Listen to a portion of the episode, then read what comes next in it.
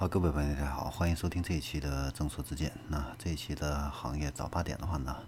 我们给大家分享一下要闻啊。首先，我们来看一下汽车厂商这方面的一个动作啊。那近日的话呢，最热点的话题可能就是河南地区啊这样的一个暴雨啊，呃，引起了全国范围的一个关注。那长安汽车的话呢，马上也有这样的一个关怀的政策出台啊，它有四大免费、三大关怀。四大免费是什么呢？就是免费提供二十四小时的道路救援啊。那救援电话的话呢是九五幺三个九，然后还提供免费的全车检测，以及全免费的内饰喷洒消毒、免费的空调清洗和抗菌除臭。另外还有一个三大关怀啊，就是专人协助联系保险理赔服务。受灾的车辆的话呢，可以赠送三百块钱的板喷的公司代金券，然后同时呢，官方启动了车友会的应急机制，发起互助的救援。日产汽车的话呢，也启动了相应的一个应急服务的一个机制，开通了二十四小时的紧急救援通道。啊，针对河南郑州以及涉及灾情的其他的周边区域的东风日产的车主的话呢，都可以拨打官方的服务热线来咨询。附近的专营店来获取相关的援助指导啊。同时的话呢，东风日产呢也向受灾地区启动了车主的专项呵护行动啊，包括车辆免费检测、维修的绿色通道、延长服务时间、专项的技术支持、紧急救援服务、保险理赔协助，还有一个日报修的进度，以及夏天的爱车养护礼等等啊。我觉得东风日产和长安汽车啊。能够对这起事件能够迅速做出这样的一个反应啊，应该是该给点赞的啊。然后接下来的话呢，我们再来看一下一汽啊，一汽的话呢，最近的话呢是退出了一汽海马这样的一个股权啊，把这个持股的话呢划给了海南控股。此前的话呢，一汽股份呢是有一汽海马百分之四十九的一个股份啊，现在的话呢是无偿划给了海南省的发展控股有限公司。那这次股权划转完成以后的话呢，海马汽车股份啊持有的这个一汽海马的股权比例的话呢，仍然是百分之五十一。那海南控股的话呢，持有的这样的一个一汽海马的一个股权比例的话呢，是百分之四十九啊。这样的话呢，海南控股就成为一汽海马的这样的一个第二大股东。然后我们再来看一下特斯拉啊，特斯拉的 CEO 马斯克的话呢，最近呢在社交平台上表示，公司的话呢计划在今年晚些时候的话呢，向其他的电动车啊会开放特斯拉的超级充电网络啊。之后的话呢，他还补充到，就是会把这个特斯拉的充电网络向所有国家的其他的。这个电动车呢来开放啊，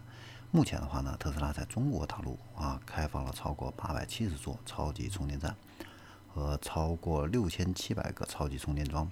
那特斯拉的充电网络呢，目前已经覆盖了中国大陆三百二十个以上的一个城市。那今年六月三十号啊，六月二十三号，那特斯拉中国的光储充啊。一体化的超级充电站是在拉萨正式落地开放。那在七月十七号的话呢，上海地区的一个光储充啊一体化的一个超级充电站也是正期正式落成。这个光储充就是利用太阳能啊，把太阳能存储起来，然后呢可以给汽车啊来进行充电啊这样的一个超级充电站。那接下来的话呢，我们再再来看一下新能源这方面的一个资讯啊。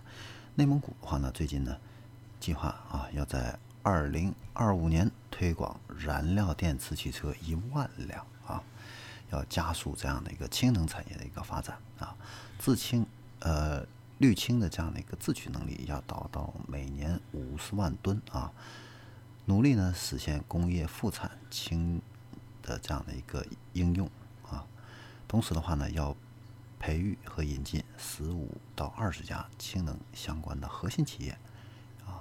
然后要建成这个加氢站呢，要达到一百座啊，累计推广燃料电池车要达到一万辆以上啊。然后氢能呢，在冶金、化工这些领域的话呢，要实现商业化的一个应用啊，力争啊，氢能这个产业的总产值呢，要达到一个一千亿元啊。然后我们再来看一下新车这方面一些重要的资讯。那上汽大众的话呢，ID 三啊，近日的话呢在成都车展首发啊。那目前从这个 ID 系列车型的命名来看的话呢，新车呢有可能是命名是 ID 三 X 啊。这款车的话呢，它是延续了海外的一个外观设计，最大功率的话呢是一百二十五千瓦啊。那新车的话呢会推出三种配置啊，对应的续航里程的话呢。也有三种，可以达到三百三十公里、四百二十二十公里以及五百五十公里。新车的话呢，会在今年年内上市。然后我们再来看一下阿斯顿马丁。阿斯顿马丁的话呢，在七月十五号发布了中置引擎的一个车型